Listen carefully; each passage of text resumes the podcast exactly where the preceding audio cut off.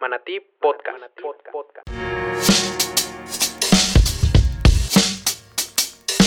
Un espacio para hablar acerca de las transformaciones que están modificando nuestros estilos de vida y nuestro entorno. Te doy la más cordial bienvenida, mi nombre es Rafael Echeverría. Desde hace 11 años me encuentro impulsando el ecosistema de emprendimiento y de innovación en México y en Latinoamérica. Y para mí es un gusto presentarte este espacio para el conocimiento, el aprendizaje y las experiencias. Manatí Podcast.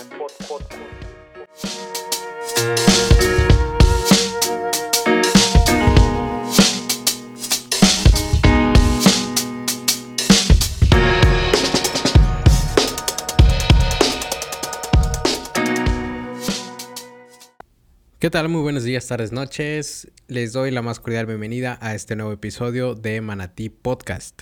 Y bueno, este episodio quisiera platicarles acerca de los diferentes eventos que existen y que, bueno, en su momento me tocó organizar e impulsar.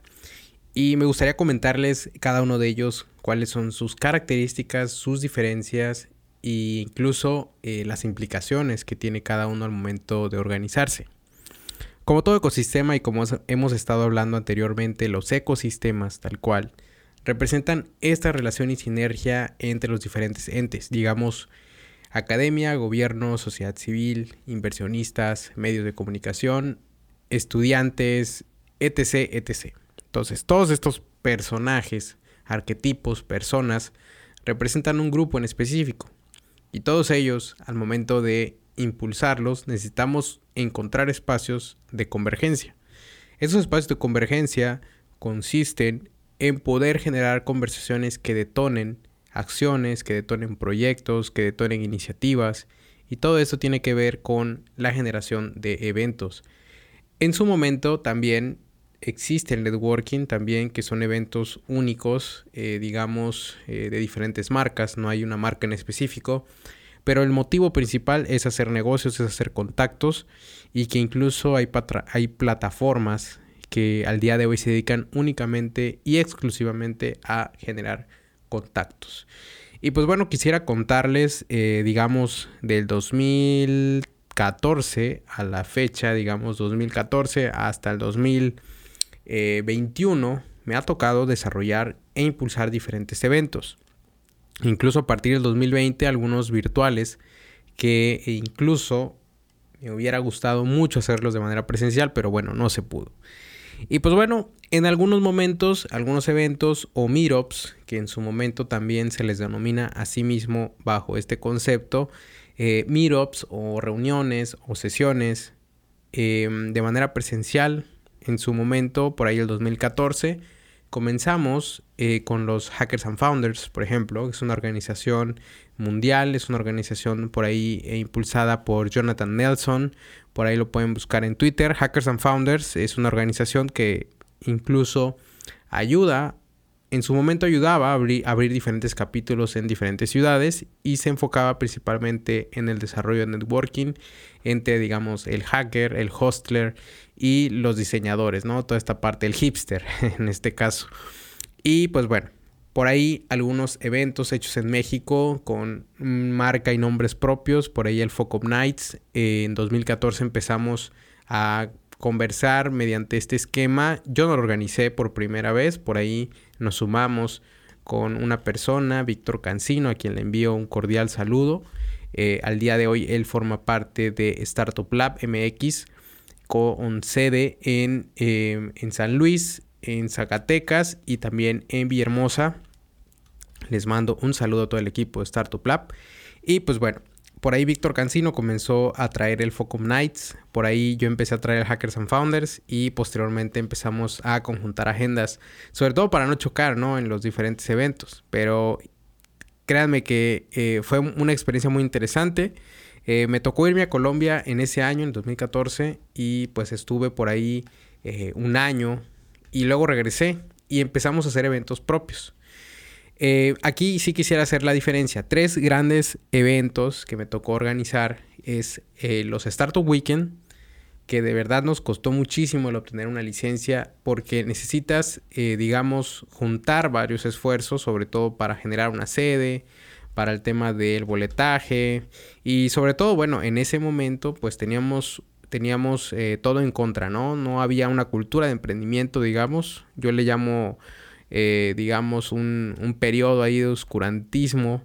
Eh, que no, no se veía el emprendimiento, no, no veíamos los temas tan, digamos, tan a flor de piel, ¿no? Todo, todo estaba apagado, no había mucha actividad y bueno, estoy hablando específicamente de Tabasco empezamos a hacer el primer Startup Weekend. Eh, la primera edición me tocó hacerla en 2016 y de ahí estuvimos 16, 17, 18 organizando tres años seguidos este evento.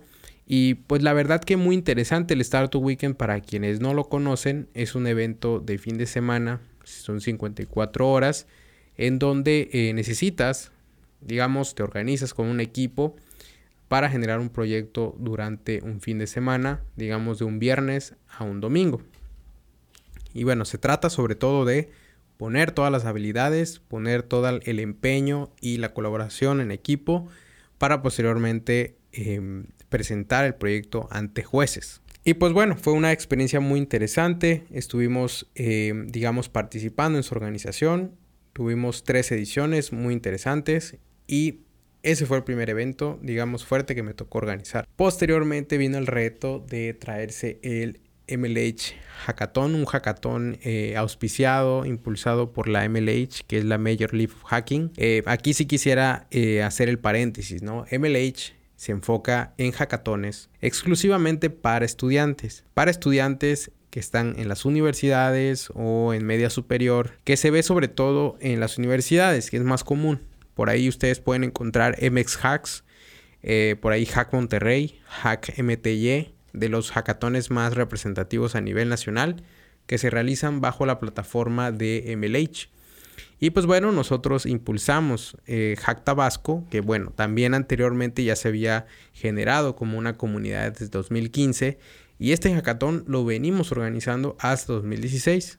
Fue un evento muy interesante. ¿Por qué? Porque MLH hace el patrocinio para enviarte una caja eh, que digamos es un pallet lleno de hardware, lleno de equipos con un valor de 20 mil dólares, que es equipo que jamás en la vida estudiantes habrían tenido la oportunidad de verlo. Y pues bueno, tuvieron la oportunidad de experimentar, de jugar, de, tocar estos equipos por primera vez eh, durante este evento y fue la verdad que muy, muy muy gratificante ver sus caras al ver toda esta interacción que tenían con estos equipos. Y pues bueno, fue bastante interesante. Fue el primer hackathon eh, en el estado de Tabasco en organizarse para una universidad. Por ahí también la suma de esfuerzos fue súper importante. Por ahí estuvimos colaborando con el DIF en ese tiempo. Estuvimos colaborando con eh, dos secretarías, la Secretaría de Desarrollo Agropecuario y la Secretaría de Desarrollo Económico en ese tiempo y las, todas las universidades en su mayoría.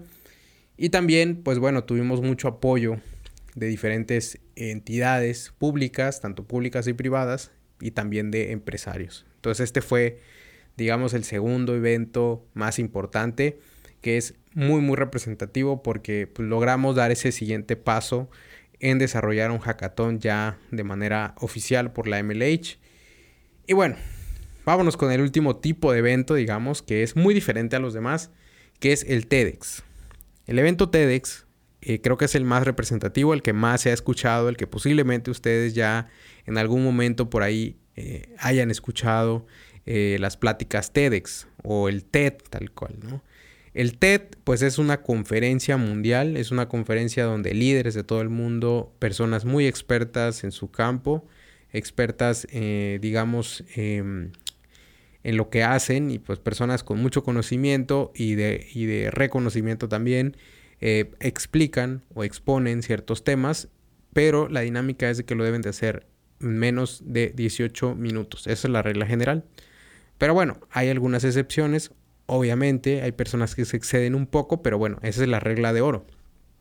El TEDx, a diferencia de TED, los TEDx se pueden generar a través de comunidades o de sedes en base a ciudades. Puede tener un nombre de una ciudad, una calle, un lago, un parque.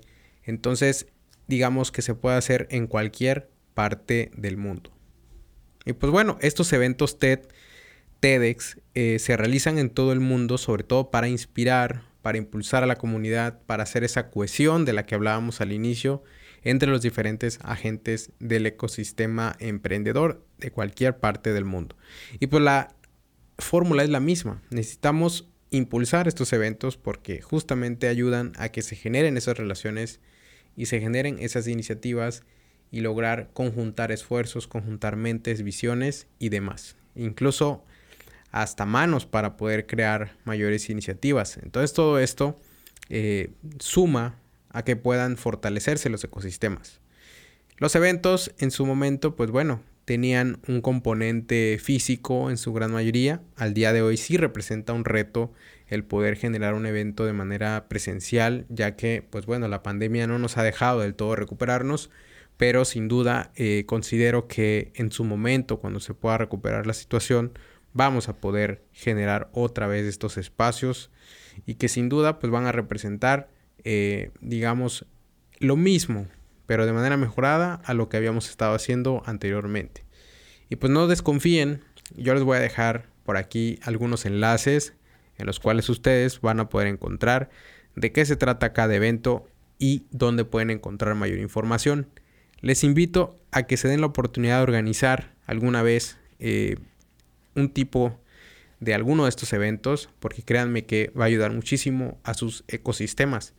Les va a ayudar sobre todo a que puedan generarse conversaciones de valor y, digamos, em, fructifiquen las alianzas y las colaboraciones.